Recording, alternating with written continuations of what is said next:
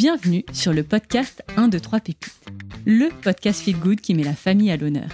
Je suis Céline Ferrari, maman de trois enfants, curieuse et convaincue que le partage et l'échange nourrissent notre vie de parents. Mes invités m'inspirent dans leur vie de famille et font tous de la famille une force. Ensemble, on parle Madeleine de Proust, transmission, joie et galère de parents. Hello, aujourd'hui je reviens vers vous avec un épisode un peu différent. C'est pas un épisode classique 1, 2, 3 pépites. C'est un épisode qui a été enregistré en live lors d'un événement que j'ai organisé avec mes deux amies podcasteuses, Laura et Swazig, à Paris. Ensemble, on forme un trio qu'on a nommé les Audacieuses et on a invité la fondatrice de la jolie marque de vêtements bébés et enfants Loire Paris. J'espère que cette interview qui croise différents sujets, audace bien sûr, mais aussi famille, couple et business, vous plaira. Perso, j'ai pris beaucoup de plaisir à mener cette conversation à quatre voix. J'ai trouvé Pauline Lourmière, notre invitée passionnante. Et puis, il faut le dire, quel kiff d'avoir un public. Voilà, je vous souhaite une très belle écoute. Bonjour à toutes, merci beaucoup d'être ici pour cet événement Les Audacieuses. Je suis accompagnée de Laura Soisig, je suis moi-même Céline et surtout Pauline, notre invitée du jour de la marque Loire. Vous êtes là face à nous, une trentaine de femmes. On est hyper contente de vous avoir euh, et d'imaginer un concept et ensuite de le voir en vrai. Là, ça fait toujours son petit effet. Donc merci beaucoup. Un petit mot sur Les Audacieuses ce concept qu'on a imaginé toutes les trois. On a décidé d'allier nos forces. On a chacune notre thème de prédilection. Moi, la famille, Laura, le bien-être et le business, Swazig, le couple. Et on s'est dit que c'était bien euh, logique de se faire ce trio pour euh, allier nos forces et puis euh, en fil rouge de parler de l'audace un thème qui nous est très cher. On a fait une première édition en fin d'année chez Balzac Paris et là, on arrive avec une deuxième édition. On est hyper contente de poursuivre ce rendez-vous avec une invitée de choix, de cœur, Pauline Lourmière, la fondatrice de Loire, vestiaire pour enfants et bébés, intemporel, magnifique. Si vous ne connaissez pas, il faut foncer regarder le e-shop. Et on va euh, te poser tout un tas de questions hein, sur nos thèmes euh, et nos, nos sujets de prédilection. Un petit mot aussi avant de démarrer pour remercier nos partenaires. On est ici chez Maison Ovaté, un lieu absolument sublime. Celles qui sont là euh, peuvent en attester. Les autres, vous pouvez imaginer, grand appartement parisien des moulures, euh, tout beau, euh, déco incroyable. C'est un lieu qui accueille des shootings, des vidéos, des podcasts. Donc, euh, choper l'info sur Insta. En tout cas, merci de ton accueil, Margot, chez Maison Ovaté. Qui a fait Marlette, avec Scarlett, qui est là parmi nos invités et qui accompagne notamment mon podcast depuis ses tout débuts, avec ses madeleines et ses cookies ce matin qui nous régalent. Merci de ta confiance.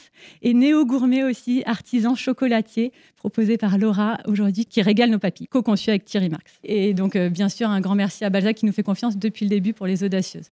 Je pense que j'ai fait le tour juste pour vous rendre compte un peu du programme et du timing. Là, on a décidé bah, de se faire une petite présentation individuelle pour que chacune euh, nous connaisse, parce que ce n'est pas forcément le cas. Bien sûr, Pauline sera euh, interviewée, questionnée euh, dans tous les sens. Et puis, il y aura un petit échange de questions-réponses si vous avez, évidemment. Et ensuite, on peut bien sûr encore prendre un, un petit verre et des gourmandises. L'idée, c'est que vous échangiez entre vous et que vous rencontriez aussi. C'est parti pour les présentations individuelles. Laura, je te laisse te présenter. Déjà, merci beaucoup d'être euh, toute là devant nous. Euh, comme dit Céline, on est toujours euh, hyper heureuse et hyper honorée d'avoir créé ce concept et d'échanger avec vous. Alors, pour ceux qui ne me connaissent pas, pour celles et ceux qui ne me connaissent pas, je m'appelle Laura, j'ai 35 ans, je suis mariée à Arthur et j'ai deux enfants, Victoire, 4 ans et demi, Gaspard, 20 mois. dans la vie, je suis productrice de contenu écrit et audio. J'accompagne les marques, les médias et les entrepreneurs qui me font confiance à imaginer du contenu unique sur leur plateforme. Je suis euh, spécialisée pour le moment sur euh, LinkedIn et j'ai créé ce podcast L'Aléa il y a trois ans et demi alors que je m'expatriais à Dubaï, alors que je devenais maman, j'étais en pleine recherche de sens, d'alignement, de succès, je me posais beaucoup de questions. Et donc, j'ai créé ce podcast que je voulais trouver, qui est un podcast business et développement personnel, avec deux types d'épisodes, des personnalités, donc des entrepreneurs, des sportifs, des artistes, qui viennent me raconter leur parcours et comment ils ont réalisé leurs rêves, comment ils se sont alignés, et des épisodes plus thématiques avec des experts sur des sujets précis. Les derniers en date, c'était comment gérer son stress, comment être plus positif. Et il y a un épisode en général toutes les semaines sur les plateformes d'écoute. Merci Laura, c'était efficace. Hein. là, j'ai la, pression. Euh, donc bonjour à toutes, ravie de vous re-rencontrer pour certaines et de vous rencontrer pour la première fois pour d'autres. Donc moi, je suis Swazik Castelnerac, je suis la créatrice de Save Love Date, des outils de communication pour les couples. J'ai 45 ans, je suis mariée avec Arnaud depuis 18 ans et ensemble on a quatre enfants et je viens de Toulon. J'ai créé euh, Save Your Update il y a un peu plus de cinq ans maintenant, dans l'idée de, remettre le couple en valeur euh, dans la société, de lui redonner une vraie place. Enfin, je trouvais vraiment qu'il avait perdu. Donc moi, je suis pas dans la thérapie. Euh, je suis vraiment dans l'idée du bien-être amoureux. vous êtes un couple qui, va bien. Eh bien, faites tout pour que ça continue. mon credo, c'est vraiment l'amour durable. C'est ce que je prône en disant que ça peut être possible de rester en couple toute une vie et sans souffrir. en disant que ça peut être, ça peut rester hyper sexy, hyper cool, hyper protecteur aussi. Donc euh, voilà, moi c'est vraiment le message que j'ai à cœur de faire passer euh, avec ma boîte. Et hum, j'ai un podcast qui s'appelle Au cœur du couple que j'anime avec Marie-Lise Richard qui pour le coup elle est psychologue et thérapeute de couple. Et l'idée c'est qu'on accueille sur notre podcast une femme, un homme, un couple qui rencontre une difficulté à qui on va essayer de donner des pistes de réflexion, des pistes d'action. C'est euh, une première porte en fait qu'ils ouvrent dans l'idée après d'aller plus loin. Et parfois on accueille aussi des experts en couple. Donc on a eu Lorraine on a eu euh, Thérèse Argot sur la pornographie, on a eu Anna Roy sur le côté euh, couple parental, couple d'amants. Donc euh, voilà, c'est assez, assez riche. Alors, pour ma part, je suis Céline Ferrari, je suis la créatrice du podcast 1, 2, 3 Pépites. J'interviewe des parents que je trouve inspirants, qui se livrent comme jamais à mon micro. Et euh, moi, mon truc, bah, c'est l'interview. J'aime poser des questions qui font réfléchir, des questions qui créent une émotion et puis surtout dont les réponses apportent aux autres aussi. Je suis très attachée à ce sujet de la transmission au cœur de la famille, mais aussi à travers le podcast, vous vous en doutez. Par ailleurs, je suis aussi freelance dans la communication. Je fais des interviews pour, euh, pour d'autres euh, marques également. Et à titre personnel, je vis à Londres, expat toute récente depuis deux mois en famille avec donc Nicolas, mon mari, et euh, nos trois enfants de 2, 4 et 7 ans. Donc, comme je le dis beaucoup dans mon podcast, c'est beaucoup, beaucoup de... Non, très peu de galères. et beaucoup de joie. donc en, tout cas, le message que j'aime passer, c'est que oui, il y a des challenges, ça peut être difficile, mais il y a aussi énormément de joie et j'aime bien euh, apporter ce regard pour euh, s'en rendre compte et choper les pépites du quotidien. Voilà, je pense que je vous ai tout dit. Je pense qu'on peut y aller pour démarrer avec Pauline.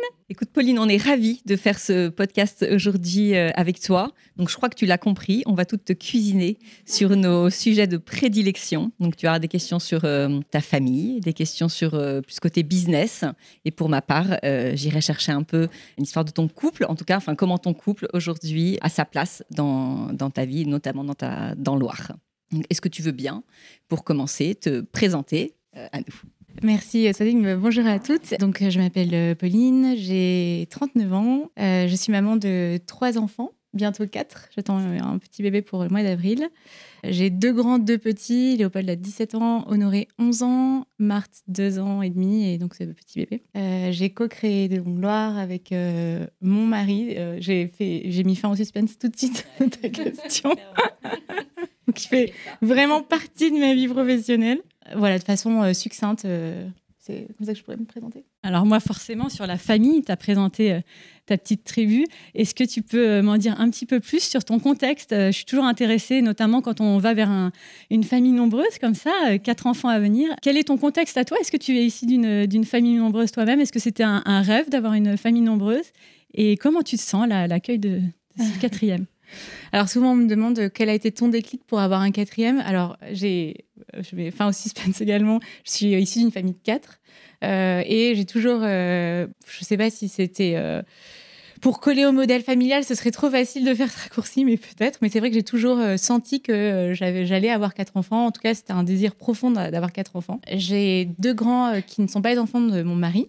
Euh, donc j'ai eu une séparation et quand j'ai rencontré Grégoire, lui aussi est issu d'une fratrie de quatre. Pareil, euh, comme moi, avec un grand désir de famille, on est très famille, proche de, de, nos familles et c'est euh, ça fait vraiment partie de, de ça nous constitue en tant que personne, en tant qu'homme et femme, nos familles. je pense que si j'avais pas eu déjà deux enfants, il en aurait eu trois ou quatre.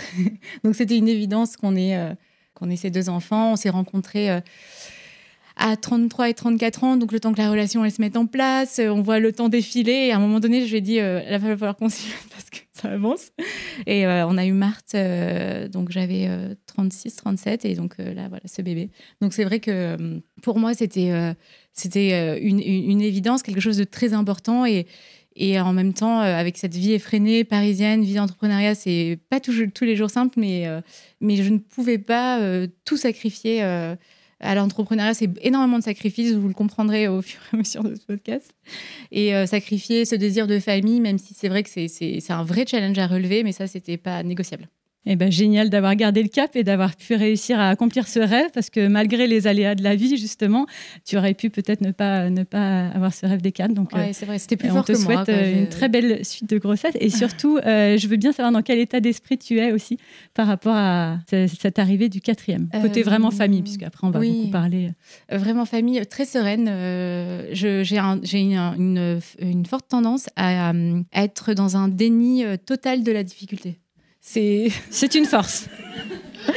ça peut, ça peut exaspérer parfois mon, mari parce que lui, c'est complètement l'inverse. Et moi, j'ai tendance à dire, mais non, mais ça va passer, mais facile, non, mais c'est simple. Et j'ai vraiment ce tempérament qui est, qui est, qui est vraiment euh, ancré. Et je peux, ça, peut aller vraiment même jusqu'au déni de la difficulté parce que. Et, en, ayant ce tempérament et, euh, et ça en moi, ça me permet de même pas me poser la question. En fait, c'est tambour battant. Ma grand-mère, elle avait cette expression qu'elle disait tout le temps, c'est haut les cœurs. Et c'est vraiment mon mantra, c'est haut les cœurs, on y va. Et, euh, et j'appréhende l'arrivée de ce bébé. En plus, euh, j'ai allaité Léopold, mon aîné, euh, deux ans. Donc, bah, c'était fichu, quoi. Si t'allaites ton premier deux ans, le deuxième, tu peux pas, tu vas dire, ah non, toi, ce sera trois mois, mon pote. Non. C'est reparti pour deux ans. Marthe, pareil. Donc, je sais que ce bébé, pareil. Donc, c'est vrai que ça, ça rajoute aussi de la fatigue, c'est sûr, mais, mais j'affronte ça tambour battant. Moi, j'aime bien comprendre les origines d'un business, surtout quand c'est parti de l'écoute d'un rêve, puisqu'à 18 ans, il me semble, tu rêvais déjà de créer une marque de mode pour enfants, mais la vie a fait que tu t'es pas lancé tout de suite et tu as choisi une voie plus traditionnelle. Est-ce que tu peux me raconter justement les origines de Loire? Est-ce que c'est parti d'un déclic ou d'un cheminement? Un petit peu des deux, je dirais, mais véritablement des deux. Euh, effectivement, à 18 ans, euh, il n'est pas question que je m'oriente vers un métier créatif, pas par pression familiale, parce que mes parents euh, et pas trop là-dedans, à mon grand désespoir. C'est moi qui me mettais une pression de, de, dingue. Enfin, pour moi, j'avais, euh, je voulais rentrer en prépa, euh, présenter l'ENM, qui est l'école de magistrature. Euh, j'avais un fort désir d'avoir une vraie carrière de telle que je l'imaginais, et en même temps un fort désir de maternité. Et les deux étaient aussi puissants l'un que l'autre. J'ai le souvenir d'avoir des discussions avec une de mes copines devant la bibliothèque alors qu'on révisait notre bac, et je lui expliquais ça. Je lui disais que moi, j'avais un vrai désir d'être mère au foyer que c'était ma vocation. Et elle me disait, mais euh, comment tu peux dire ça euh, Ça lui paraissait absurde à 18 ans. Euh. Et elle me dit, mais alors à quoi bon faire une prépa À quoi bon faire Sciences Po à quoi, bon tout ça? Je veux, je, veux savoir, je veux être cette femme-là, mais je sais que j'ai ce, ce, désir de maternité et de mère au foyer. Ma mère est mère au foyer, donc mon père chef d'entreprise. Donc, tu avais ce schéma-là. Oui, j'avais vraiment ce schéma-là à la maison et j'étais complètement OK avec ce schéma-là finalement, j'ai un peu fait les deux. Et donc, euh, et puis bon, chez moi, il n'est pas question de. Mes parents n'étaient pas forcément à l'écoute de ce que j'ai envie de faire. Tu vois, il fallait aller à la fac et puis faire son bonhomme de chemin. Et puis, euh, Léopold est né, j'ai commencé à coudre avec lui pour lui faire un petit trousseau. Je suis tombée dedans euh, et je me souviens de son papa qui me disait Mais arrête avec tes études, arrête de t'acharner, tu es une artiste. Et moi, je prenais ça en me disant, mais non, mais les artistes, c'est des gens pas sérieux. Je suis pas du tout une artiste, mais regarde-moi, je suis quelqu'un de sérieux. Et, euh, c'est vrai, il, est plus âgé que moi, il a 10 ans de plus que moi. Et cette phrase-là, elle est restée. Et euh, j'ai commencé à ouvrir un blog. À l'époque, il y avait des blogs et puis à coudre, et de fil en aiguille, c'est le cas de le dire, euh, à ouvrir une petite marque euh, où je cousais les, pièces moi-même, les vêtements moi-même, mais sans avoir aucunement conscience euh, du côté entrepreneuriat. Parce qu'une marque, avant d'être des jolis vêtements, c'est avant tout une entreprise. Et ça, à ce moment-là de l'histoire, je n'y pense même pas je couds, je mets les je fais euh, des photos, je crée un site, tout ça, je sais très bien faire. Mais le calcul de marge et la vision stratégique d'une marque, à ce moment-là, je ne l'ai pas du tout. Ça me passe au-dessus de la tête. Et puis ensuite, euh, c'est ma rencontre avec Grégoire, qui lui euh, est consultant en stratégie. Donc, il travaille dans un cabinet de conseil et qui lui a toute cette vision-là, justement, stratégique, entrepreneuriat, tableau Excel, business model. Pour moi, c'était pas du tout ma partie quand on se rencontre, euh, moi j'avais ce projet-là qui a toujours été très présent. J'avais un job euh, alimentaire, entre guillemets, et j'avais, du mal à, me présenter. J'étais chef de projet pour un, lieu à Paris. Euh, J'avais du mal à me présenter en disant bah, je fais ça dans la vie, mais sans dire mais en fait, c'est juste en attendant. Mais j'ai un vrai projet de vie. Et j'ai mis du temps à lui en parler parce que le connaissant, surtout connaissant son, son métier, je savais s'il allait me dire ok, j'y crois. À l'époque, donc pitcher, en fait, ce qu'on appelle maintenant pitcher, parce que je suis devenue une experte en start-up. hein. J'ai fait du chemin hein, quand même. et euh, je me dis, le jour où je vais vraiment lui en parler et pitcher la marque, il va me dire j'y crois ou franchement, oublie, c'est, ça, ça va pas marcher. Et j'ai mis un certain temps à lui en parler, j'ai fini euh, par le faire et lui m'a avoué qu'il avait toujours eu envie de se lancer dans l'entrepreneuriat, mais il n'avait jamais eu ni le courage ni l'idée. Et moi, je lui ai amené euh, l'audace, le courage et, l'idée, parce que moi, c'est pas une, pas une marque que je voulais monter, c'est pas une entreprise que je voulais lancer, c'est, Loire, c'est celle cette marque-là.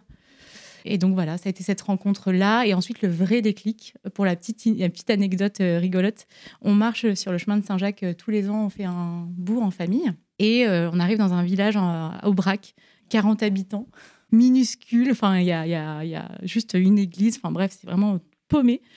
Et euh, je rentre euh, prendre un truc à boire euh, et je vois en fait euh, des, bières Philippe Stark, plein d'objets hyper design. Je me dis mais c'est quoi ce sourcing de fou Euh, Qui est cette personne en fait qui, qui...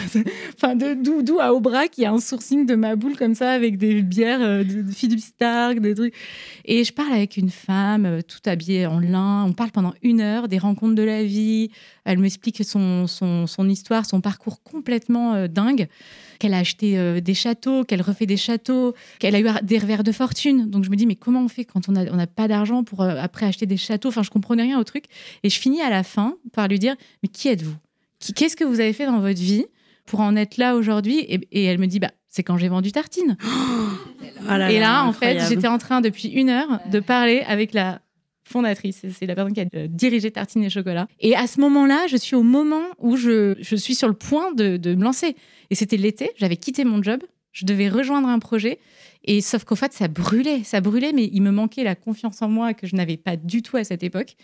Et là, je rencontre Catherine Pinvin à Aubrac, sur le chemin de Saint-Jacques de. Compostelle. Étant croyante, je me dis, mais c'est- c'est c'est pas la providence, Ah bah là, c'est oui. pas qu'elle m'envoie des signes, c'est que Bien c'est. sûr, c'est- ça devait se passer comme C'est ça. évident. Et, euh, et puis la Grégoire qui, lui, derrière, pousse Mais montre-lui, montre-lui, montre-lui les photos, montre-lui ce que tu faisais. et je lui demande toute penaude, je retrouve des photos de mon, à- cette petite marque que j'avais. Je lui montre le style et tout. Elle me dit Ah, mais c'est super joli. Euh, bah oui, ça fait, ça fait penser un peu à Tartine, mais, mais lancez-vous. Mais il faut, et puis, pour vous lancer, il vous faut une marraine. Si vous voulez, je peux être votre marraine. Et là, on sort de là. On se dit, mais qu'est-ce qui s'est passé? Le courant pas super bien. Total, je rentre à Paris, on se décide, je me lance. Je travaille sur un, sur un doc pendant un mois, un mois et demi pour le présenter à Catherine Permin parce que c'est mon point de départ, cette femme. Je me dis, c'est, il faut en fait euh, faire ce, de- ce, travail-là, lui présenter ce que va être euh, la marque et c'est elle qui va me lancer. Je travaille là-dessus pendant euh, longtemps, beaucoup trop longtemps aux yeux de mon, de mon associé et mari. Il comprend pas pourquoi ça prend autant de temps. Je finis par lui envoyer le mail. Elle ne me répond jamais. Je sais qu'à ce moment-là, elle était malade. Alors, il y a plein de choses. Je pense que je sais pas trop ce qui s'est passé. Je, je connais aussi le tempérament des artistes pour avoir un peu ce truc-là. Et en fait, parfois, on s'emballe dans des, oui, dans des projets pris par son émotion, pris par l'envie du moment. Et en fait, à France, dit attends, dans quoi je m'embarque là? Je vais être marraine d'une marque qui se lance de machin. Attends, c'est, enfin, je sais pas ce qui s'est passé, mais en tout cas, Mais c'était au moins le step qu'il te fallait. Exactement. Au moins, en fait, d'être un peu euh, adoubé par euh, Exactement. Catherine Pinvin. De me dire, ouais, c'est bon, on y va. Et puis Voilà. Grégoire aussi, ça lui il s'est dit, attends, si elle, elle dit que c'est OK, peut-être qu'il y a un truc à faire. C'est passionnant. Franchement, Pauline, euh, moi, je suis aussi une, tu vois, une, une admiratrice de Catherine Pinvin. J'ai Ah lu son oui. livre, euh, ouais. euh, Ah, elle est incroyable. Franchement, au début de euh, quand j'ai lancé Sild et, euh, et sa biographie m'avait vraiment scotché. Euh, si vous la connaissez pas, elle est passée en podcast il y a pas très longtemps, je crois, sur Pauline Legnaud notamment. Ah.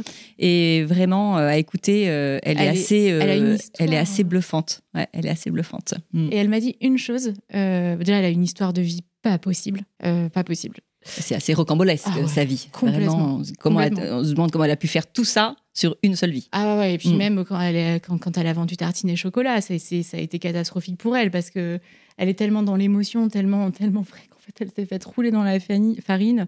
Et elle m'a dit une phrase qui a été déterminante. Mais peu importe que ce soit pour de la création pure, type une marque de vêtements, mais aussi la création d'une entreprise euh, dans n'importe quel domaine, euh, créer, ce n'est pas euh, une envie, c'est un besoin. Et ça, quand elle a dit cette phrase, ça a tout changé pour moi. Parce qu'à ce moment-là, intérieurement, je me suis dit, mais c'est ça en fait. C'est pas que j'en ai envie, c'est que c'est, devenu vital, c'est un besoin. Alors bon, tu, tu as déjà un peu euh, cassé le suspense. Moi, je voulais un peu t'interroger sur la place de ton couple dans ton entreprise, dans Loire. En fait, on va aller tout de suite un peu plus loin. On a compris que vous étiez associés. Il me semble que ton mari, c'est pas son seul euh, travail. Il n'est pas associé à 100% avec oui, toi. Tout à fait. C'est plutôt ce qu'on appelle un sleeping partner, même si euh, il est plus partenaire que sleeping. hein. Il dort- Ouais. il- À mon grand désespoir, je vois mon associé Marie-Virginie qui acquiesce à fond. Mais il travaille, il est consultant en stratégie, qui est un métier, euh, ce que j'appelle un métier de tunnel, c'est-à-dire que ses journées, elles commencent à 8h, elles finissent à 20h30, 21h, voire beaucoup plus. Et, pendant laquelle je ne le vois pas, je ne lui parle pas parce que c'est vraiment un métier très prenant. Le conseil en strat, c'est spécial. Et donc, euh, ce qui fait que lui, le temps qu'il a, c'est le matin et le soir et le week-end. Et que là, en fait, c'est. Donc, moi, en fait, Loire, c'est du non-stop. Alors, comment vous avez pris Parce que et tu dis sleeping partner, mais il est quand même présent dans, le, dans Oui, la boîte, dans Loire. Comment vous avez pris cette décision à un moment donné de dire en fait on va quand même s'associer tous les deux, je vais prendre des parts dans ta boîte et je veux jouer un rôle. Comment est-ce que ça s'est fait? Est-ce que ça a été très naturel? Est-ce que vous avez pesé le pour, le contre?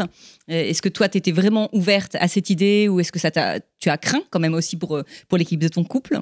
Alors, moi, je suis très intuitive et euh, je peux vraiment euh, fonctionner par pulsion. Et on y va, quoi. Je suis vraiment une fonceuse. Et à réfléchir après.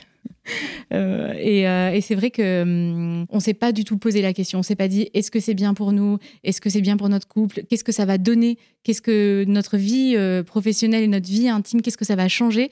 On s'est pas du tout posé la question. On a foncé. On était complètement grisé par le projet. Et pour nous, c'était évident de, nous associer, d'être à 50-50 tous les deux. Et chez nous, euh, quand on s'est rencontrés, il y a eu quelque chose de très fort qui était vraiment cet esprit d'équipe. On n'arrêtait pas de dire ça. Tu on est vraiment une équipe. On a tout de suite vu, après mon, expérience aussi euh, de mon premier mariage, c'est le couple euh, et l'amour et, tout ça, c'est fondateur, c'est essentiel. Mais ensuite, forcément, il faut qu'il y ait un relais avec des valeurs et des choses qui sont très profondes, très ancrées. Et nous, cette notion d'équipe, elle était extrêmement forte.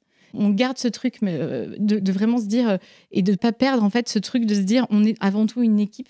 Et chez nous, bah, forcément, euh, l'entrepreneuriat et cette entreprise, ça a concrétisé en fait tout ça. Donc ça, c'est vrai que c'était très fondateur pour nous. Donc avec, tu dis que été, ça a été un peu à, l'instinct, vous vous dit ok, on s'associe sans trop réfléchir.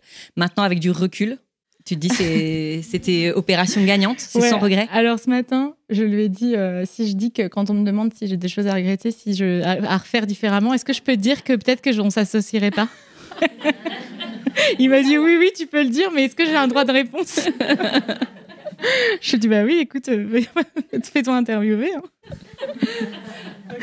non, euh, je pourrais vraiment répondre à cette question dans dans quelques mois, parce que là, il y a des choses quand même qui changent. Déjà, l'arrivée de Marie-Virginie, d'un tiers, ça a quand même beaucoup changé la donne.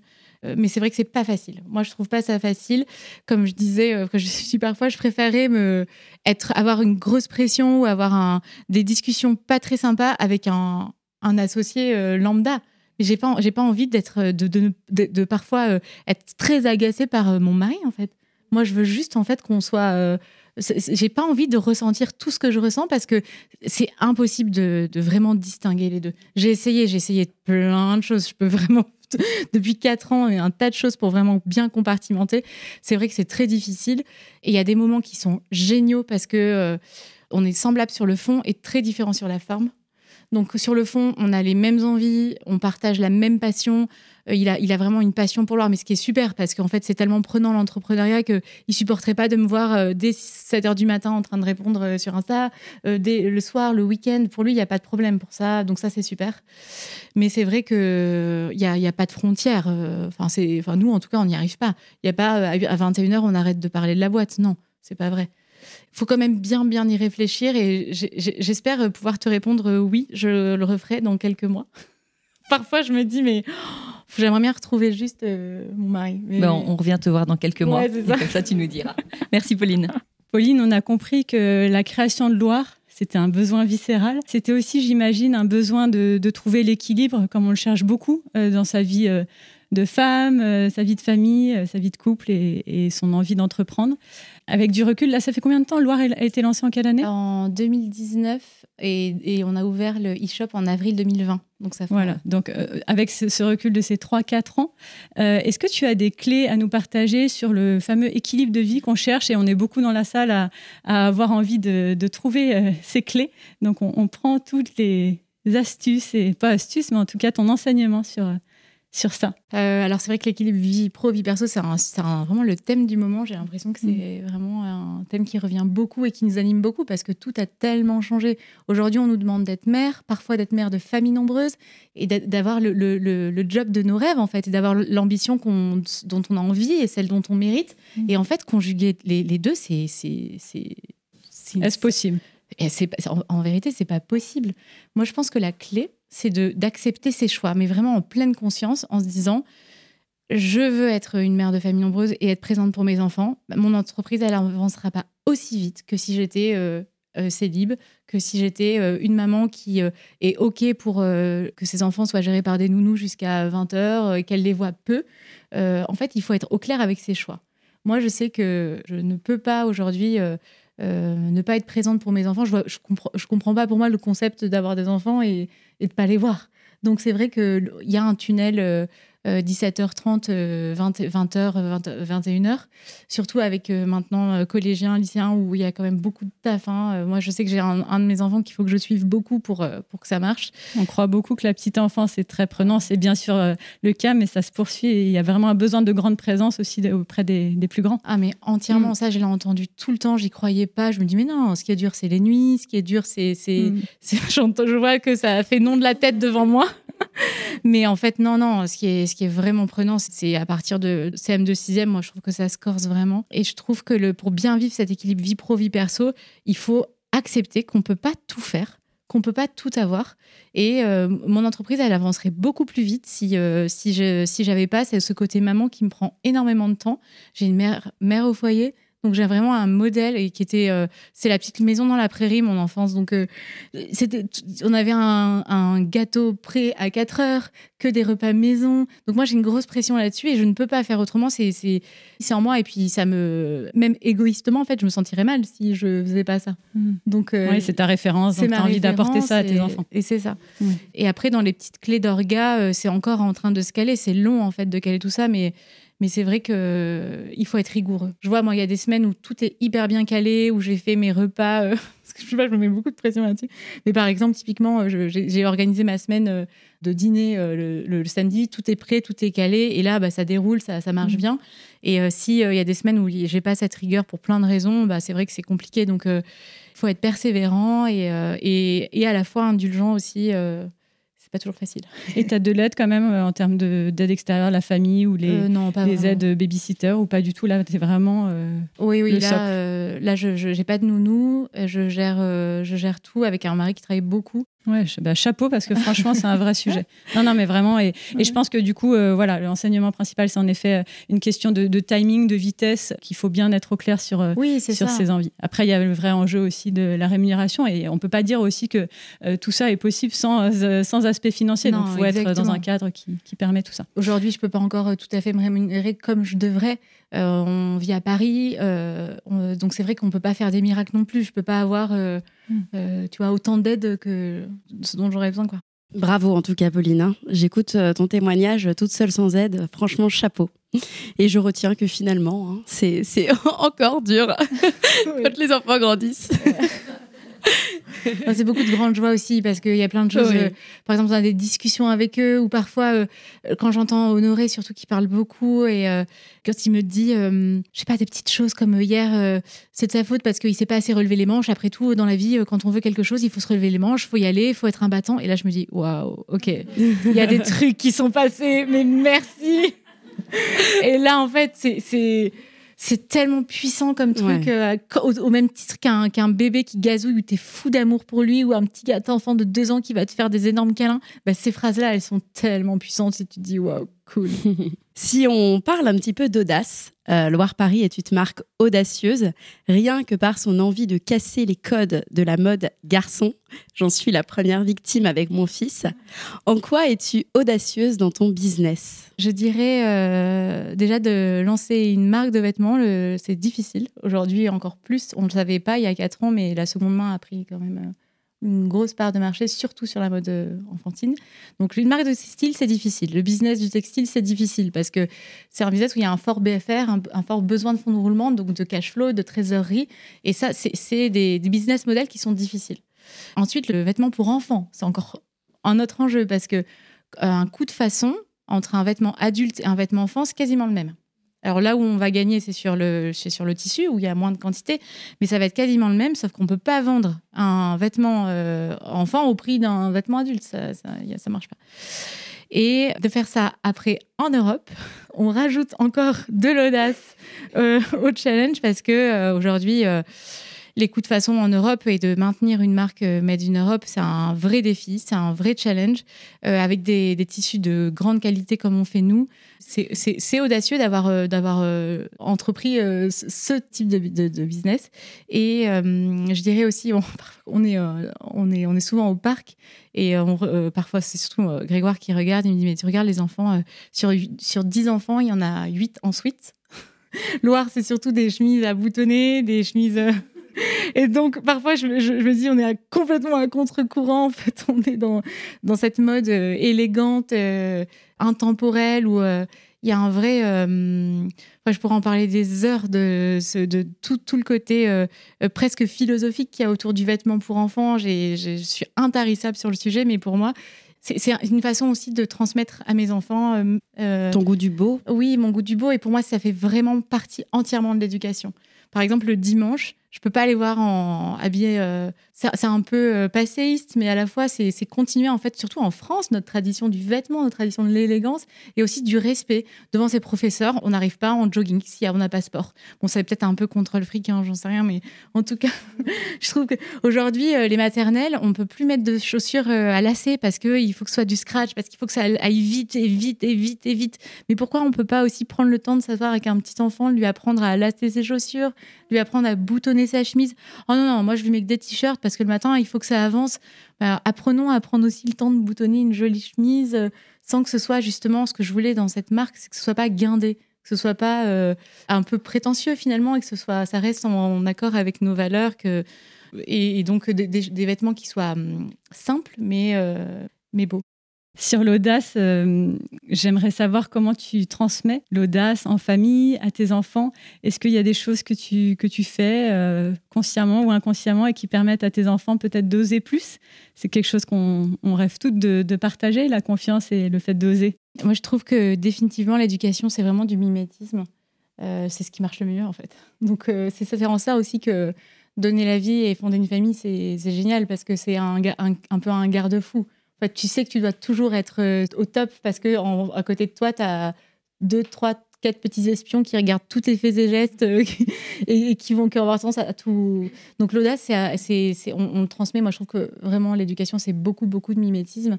Plus avec les grands, où je, vais, euh, c'est vrai, faire un gros travail sur la confiance en soi et sur c'est vraiment ce, travail-là, moi, que je fais avec mes enfants pour voilà avoir eu des gros freins et je trouve que ça peut être un vrai handicap. Alors, comment tu l'alimentes, cette confiance? Est-ce que tu as un exemple? Oui, je leur parle. En fait, je dis vraiment à Honoré, je lui dis souvent, par exemple, euh, on a été vraiment élevés, nous, dans l'humilité. On ne se met pas en avant. On est vraiment le, côté prétentieux. Et Grégoire, il est comme moi, voire pire encore. Et en fait, ce truc-là, il ne faut pas que ce soit un frein à avoir conscience de sa valeur. Et moi, je, je dis à Honoré, euh, souvent, il, me dit Ah oui, mais un tel, il se regarde trop dans la glace, il est vraiment complètement narcissique. Donc, je vois qu'en fait, c'est quelque chose qui le dérange, puisqu'il le remarque. Mais je veux quand même qu'il ait conscience de ce qu'il vaut et qu'il ne se brade pas ni dans ses relations avec l'autre, ni euh, pour son travail, ni qu'il ait vraiment conscience de ce qu'il vaut, et tout en étant, en, gardant, et on peut faire les deux. C'est pas du tout opposé, ce que j'ai cru pendant des années, que si on avait confiance en soi, ça veut dire qu'on est quelqu'un de prétentieux, mais non, d'avoir vraiment, euh, vraiment de lui, et ça je lui dis texto en fait. Mm. C'est même pas. Euh, j'ai vraiment des discussions là-dessus et je en parle souvent, régulièrement, d'avoir conscience de, sa valeur. Et c'est peut-être en mettant en avant ses valeurs et en lui disant ses valeurs aussi que tu vois en lui, que tu peux aussi. et de valoriser, effectivement souvent un enfant qui ça a un lien avec l'éducation positive un enfant qui fait pas de bruit qui est tout sage qui est dans son coin on va pas lui dire mais qu'est-ce que tu es sage, c'est super ce que tu fais. Un enfant qui fait du bruit, on va lui dire immédiatement, euh, là tu es agité, euh, c'est pénible. Euh, et Moi j'aurais dit ça, je fais ça. Mais merci pour ce discours très tranquille. mais oui, d'aussi dire quand c'est bien. C'est ça. Et ça, je fais très attention à ça. Mon grand, par... Léopold, est très très calme. Euh, lui, c'est un enfant qui a été hyper facile à élever, qui n'a jamais bougé. encore maintenant, à 17 ans, euh, je racontais tout à l'heure, euh, on, a, on a beaucoup marché là pendant les vacances pour à Noël. Pour un ado de 17 ans, franchement, aller au parc avec sa petite sœur et, et, ça durait, ça durait, ça durait. Et à la fin de la journée, je lui dis Ça va, chérie, c'est pas trop long Il me dit Bah si, c'est chiant. Je dis Mais et, tu, et je dis. et je dis Tu dis rien? Il me dit Bah non, enfin, j'attends. Et donc là, on a vraiment fait attention à lui dire euh, à la fin, j'ai dit Léopold, vraiment, tu as été euh, remarquable, tu es vraiment très patient. Qu'est-ce que tu es gentil, euh, bravo mon chéri. Enfin voilà, mm. de, valoriser en fait quelque chose qui pourrait passer complètement. Il fait pas de bruit cet enfant, donc en fait, tu vois, tu pourrais l'oublier. Alors que non, c'est super.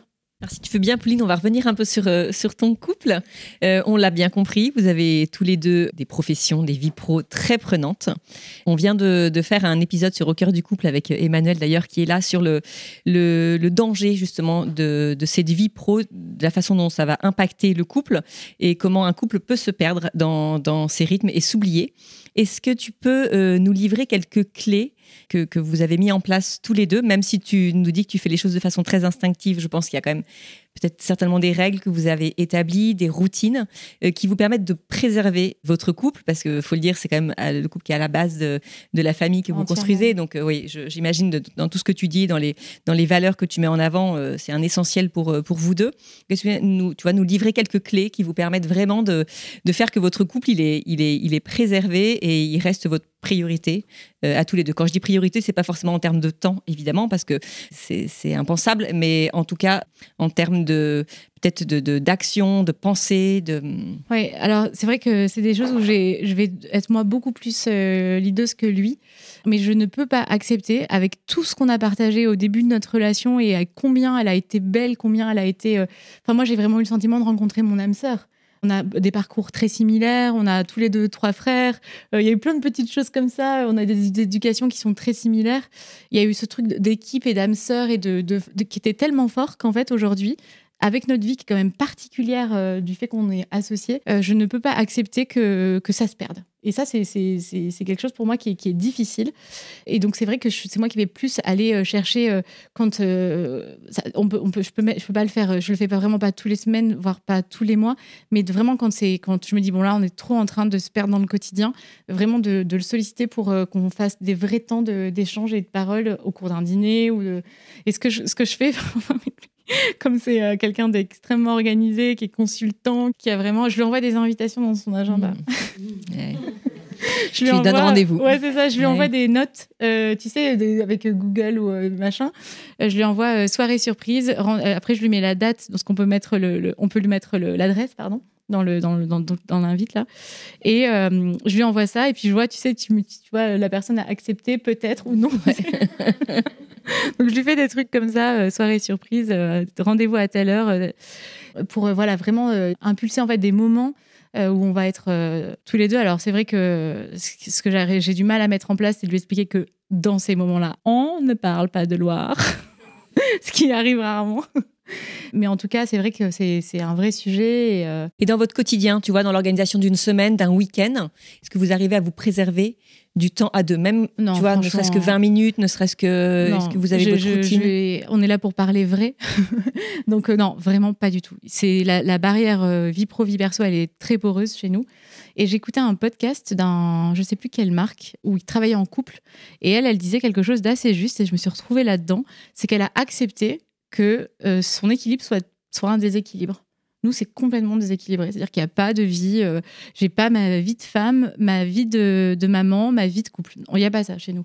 Chez nous, c'est boulot et enfant. On est hyper heureux quand on est avec nos enfants. C'est pas qu'on ne saurait pas quoi se dire quand on est tous les pas du tout. Mais en fait, on a tellement peu de temps que pour l'instant, en fait, notre équilibre, c'est d'avoir cette sorte de déséquilibre, d'être tout le temps avec nos enfants et de pas avoir euh, finalement une vraie frontière où on se dit euh, on prend du temps pour soi. Et d'ailleurs, ça nous fait marrer parce que l'année dernière, euh, pour la fête des mères, on, est, allé dîner dans un joli restaurant et puis on se marrait sur le trajet parce que il me disait oui, Pauline, c'est pour se retrouver. Donc ça, on prend ça plutôt à, plutôt à la rigolade, mais, mais c'est vrai que j'aimerais bien dans mes challenges de 2024 avoir vraiment plus de temps pour, pour nous. Ouais. ouais, parce que tu vois, quand je te disais, est-ce que vous, vous arrivez à vous retrouver tous les jours Et tu dis non, en fait, la vie pro prend tellement de place, mais en fait, vous pouvez vous retrouver tous les deux, même s'il y a un sujet, le sujet vient sur Loire ou, ou sur sa journée de travail. En fait, c'est, je pensais plus au fait d'être euh, dans ce moment posé en tête à tête pour se parler de sa journée, tu vois, ce qu'on a vécu, euh, ce qu'on a, ce qu'on a ressenti, ce qui nous attend demain, tu vois en fait pour garder le lien. je pense que... Mais ça, en revanche, on le fait euh, beaucoup et tous les jours, ça c'est sûr. Ils rentrent souvent tard, donc euh, on, va, on dîne pas tout le temps euh, ensemble, en famille, mais je le laisse jamais dîner seul. Enfin, c'est impensable. Je trouve ça trop glauque, trop horrible. Et, et puis, mais on a besoin de débriefer, on a besoin de se parler. c'est vrai que tous les soirs, effectivement, on a, on a ce moment. Et ça, c'est vrai que c'est un en fait, je m'en rends pas compte, mais c'est une sorte de petit rituel où chacun parle de sa voilà, journée. Voilà, tu vois, tu vois, finalement, on y arrive. J'ai eu la réponse que je voulais. Vrai, on fait un tour de table quand on dîne ensemble. Euh, qu'est-ce que tu as fait aujourd'hui Et chacun, euh, chacun euh, parle de sa journée. Ouais. Après ce joli parcours, autant sur la vie de famille, sur la vie de couple que sur le business, j'ai une dernière question. Si c'était à refaire, est-ce que tu le referais? Et si oui, qu'est-ce que tu ferais différemment? Euh, si c'était à refaire, évidemment que je le referais. J'en parlais avec Marie-Virginie aussi, qui, elle, a eu pour euh, le coup un vrai changement de vie. Elle, elle avait euh, une carrière et c'est pas, comme, pas comme moi où j'étais longtemps mère au foyer, puis j'avais ma petite marque, où j'ai vraiment une reconversion. Voilà, c'est le mot que je cherchais. Marie-Virginie, c'est une vraie reconversion et souvent je, l'entends dire, oui, bien sûr que l'entrepreneuriat, c'est une vie qui est complètement différente, qui est, qui est dure, mais, mais à refaire, je le referai parce que c'est des challenges et c'est une adrénaline. Euh, et c'est, hum, encore une fois, c'est quelque chose que j'avais au fond de moi qui était au-delà de l'envie. Donc, euh, oui, bien sûr, je le referai euh, sans aucun problème. Et ce que je changerais, peut-être que hum, de façon très factuelle, je commencerai à bosser sur le projet soirée et week-end pendant que je suis encore en poste chose que j'ai pas fait du tout pour gagner du temps. Parce qu'à ce moment-là voilà c'était pas très clair pour moi. Je savais pas trop si j'allais le faire pas le faire le problème de confiance en soi machin blabla. Et mais j'ai perdu du temps. Parce que si vous savez que vous allez monter votre projet et que vous bossez toujours eh ben, bossez soirée week-end sur votre projet. Euh, ça vous fera gagner énormément de temps. Parce qu'il y a ces fameux deux ans qui passe très très vite quand on, et, ça passe ça, tout le monde me l'avait dit et j'y croyais pas mais franchement ça passe à la vitesse de la lumière donc si vous gagnez du temps déjà euh, et que vous bossez sur votre projet avant euh, ça et peut-être que tout de suite euh, je m'entourerai plus peut-être que j'irai vers l'association avec parce que Grégoire il est pas opération hein. il est pas du tout avec moi au quotidien il gère rien en dehors de piloter la stratégie, euh, il est pas, pas les mains dans le cambouis comme nous. Et peut-être que tout de suite, en fait, avoir un associé, c'est quand même vraiment chouette. Parce qu'être seul, c'est pas facile. Et de pas hésiter à frapper aux portes tout de suite, aller voir euh, des personnes qui ont monté des entreprises, qui ont réussi, en, enfin en tout cas de ce qu'on voit de, l'extérieur, de s'entourer et peut-être aussi de pas, euh, si on croit en son projet, et c'est plus que qu'y croire en fait, c'est vraiment avoir une sorte de flamme et avoir un, truc où vraiment est, on a une intuition que c'est sûr que ça ça, ça, ça, a sa place et ça va marcher. De pas s'excuser, de pas dire, euh, parce que j'entends beaucoup, ça, mais moi, parce que moi, je viens à peine de me lancer, donc euh, devant mon atelier, j'ose pas euh, négocier des quantités, j'ose pas négocier des prix, j'ose pas parce que tu comprends, moi, je suis personne, j'existe pas. Non, ta marque, elle vaut déjà quelque chose. Combien il y a de business qui lèvent des fonds sur des PowerPoint? Ils n'ont pas un client, ils ont, ils ont rien fait, ils ont juste une idée. ne pas hésiter en fait à croire en son projet et, se positionner tout de suite en disant j'ai de la valeur, mon projet il a de la valeur, j'y crois. Donc euh, je suis pas, je m'excuse pas et parce que c'est en donnant, en ayant confiance qu'on donne confiance. Tout à fait. Sur l'entourage, est-ce que tu as des recos, des groupes d'entrepreneurs que tu as pu rejoindre qui ont pu t'aider? Ah, Je suis trop nulle pour ça. Vraiment. ah, je, au networking, tout ça, je, je, je, suis vraiment, vraiment nulle. Je ne fais pas du tout tout ça. Je devrais et j'aimerais bien le faire et ce type d'événement aussi. Oui, pour. Vous pouvez papoter euh, après sur vos activités euh, respectives. Je vais finir par ces quelques mots. Merci beaucoup déjà, Pauline, bien sûr, pour tout ce parcours. Je vais finir par, des, par quelques mots sur l'audace. L'audace, on ne la voit pas, on ne la touche pas, mais elle est là, bien présente. On en a toutes besoin, car c'est elle qui nous rend libres d'agir, d'aimer, d'expérimenter. Parfois crainte par celles qui n'ont pas l'habitude d'en abuser. Que ferions-nous pourtant sont ce soupçon de folie, ce soupçon qui transforme les idées en projets, les failles en force et les rêves en réalité. Quand on n'y croit plus, l'audace est là, telle une boussole pour nous guider. Et si on rencontre l'échec, ce n'est jamais l'audace que l'on va regretter. Merci, chère audace, car sans toi, pas grand-chose ne se passe. Est-ce que tu veux ajouter quelque chose, Pauline, pour conclure? Oui, bien sûr. Euh, déjà, je vous remercie toutes. Merci euh, d'avoir repris ce temps de partage avec nous. Et hum, vous avez sur la, au niveau du buffet des cabas euh, Loire qui sont pour vous, des cadeaux que, que, l'on vous offre, qui sont réalisés à partir de nos chutes de tissus de nos anciennes collections. Par ailleurs, on mettra aussi un code promo en place pour vous et puis pour les auditrices, mais sur la nouvelle collection que vous recevrez, ce sera, on communiquera dessus. Et donc, on mettra pour découvrir euh, notre nouvelle collection printemps-été qui réserve beaucoup de surprises. Suivez les Actus de Loire, il y a plein, plein de nouveautés.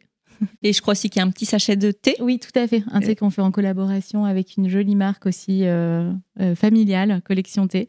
Et voilà, vous pouvez vous servir également. Et vous avez aussi une carte postale euh, question euh, Save You Love Date. Donc euh, voilà, vous pouvez prendre pour un petit moment en, amoureux. Merci encore de ta confiance, Pauline.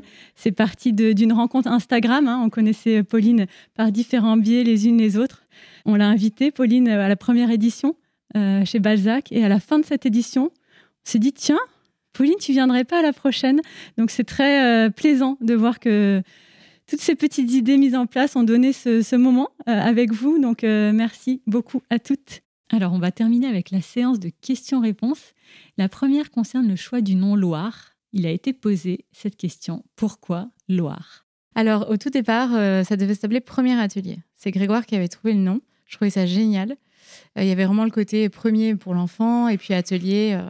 Mais entre ce moment-là et le moment où on a lancé Loire, il y a eu énormément de maisons ceci, maisons, maisons, euh, ateliers. On s'est dit c'est pas assez personnel. On a tourné dans tous les sens. J'ai proposé plein de noms. Et en fait, j'ai mélangé des syllabes de mon nom et du sien. Donc, Loire, c'est le Loire de Grégoire. Le Loire de Grégoire. Et Lou, c'est le début de mon nom de famille. Et je suis tombée sur ce mot et on l'a tout de suite adoré. Et on a trouvé qu'il y avait un côté très élégant, euh, avec une, cette sonorité très ouverte. Euh, Loire, euh, c'est un mot qui est élégant. Et en même temps, assez terreux, parce que Loire, c'est un petit animal de campagne. Et donc, il y avait ce côté, ce qu'on imaginait de cette marque, c'est-à-dire élégante, mais, mais assez proche de la terre, finalement. Et on s'est dit qu'il y avait un petit animal aussi, qui, qui pouvait être un peu la mascotte de la marque et qu'on retrouve dans nos imprimés. Euh, on a partagé ça à notre entourage et tout le monde nous a dit euh, franchement c'est super joli. Pourquoi? Je sais pas parce que Loire ça a rien à voir avec la mode enfant a priori. Mais voilà l'histoire du nom de la marque. et une deuxième question. Pauline, est-ce que tu as l'impression que ton aventure entrepreneuriale inspire tes enfants? Et avez-vous dans un coin de votre tête l'idée de leur passer la main plus tard? Oui, bien sûr, on est vraiment dans cette euh, logique de transmission et moi, c'est mon rêve. quoi. J'imagine nos enfants, ceux de Marie, t'imagines s'ils reprennent truc. Ah non, mais ce serait un rêve. Parfois, je me dis, je travaillerai avec ma fille, ce sera ma DA et tout. N'importe quoi, elle a deux ans, l'autre, elle est même pas née. C'est vraiment, mais oui, bien sûr j'en rêve. Et, euh, et, mes enfants, oui, je pense qu'ils sont fiers. Voilà, encore une fois, j'ai ce modèle de mère au foyer euh, et je, je, trouvais que c'était parfait, c'était l'équilibre parfait. Et aujourd'hui, j'ai découvert autre chose avec notamment ma belle-mère qui, qui, une, qui a eu quatre enfants, qui s'est arrêtée, mais qui a repris et qui a monté son entreprise euh, après. Euh, rien à voir, qui est, qui est mandataire judiciaire. Euh, et en fait, cette femme, elle est, elle a, elle est tambour battant, elle gère son, son entreprise, sa famille, ses petits-enfants. Et moi, c'est un vrai modèle, en fait, de, cette femme qui, qui a fait les deux qui a eu sa famille, qui a eu du temps pour ses enfants, qui les a vraiment élevés, et en même temps euh, qui a eu sa, carrière. Et, et, je trouve que y a, j'ai vraiment changé sur ce, ce truc de, se dire, euh, il faut que nos enfants euh, soient fiers de nous. Et je, je pense que enfin j'espère en tout cas qu'il y, a cette sorte de, fierté et puis d'être un, un, modèle encore une fois de, de persévérance et de, travail. Aujourd'hui, euh, c'est vrai qu'on parle beaucoup de tout un tas de choses, d'équilibre, de liberté, de... mais aussi la persévérance, le travail, le goût du travail bien fait. Souvent, quand je parle de réussite à mes enfants, on peut croire que c'est juste une réussite bête et méchante parce qu'il faut être le meilleur. Non, c'est juste se donner à fond et essayer de, faire les choses par principe. Pas par ambition, pas par euh, intérêt, mais juste par principe. Et ça, c'est assez fort chez nous. Merci, ce sera le mot de la fin. Pas d'autres euh,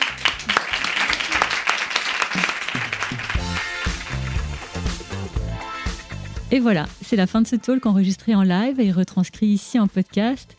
J'espère que ça vous aura plu et inspiré. On a une petite surprise pour vous. Pauline vous gâte en vous proposant 20% de réduction du 19 au 22 février 2024 avec le code audacieuse en lettres capitales et au pluriel. Ce sera à valoir sur la nouvelle collection Loire-Paris. Je vous embrasse et n'hésitez pas à me faire vos retours sur l'épisode, sur ce format d'enregistrement et en quoi ça vous aura plu. À bientôt!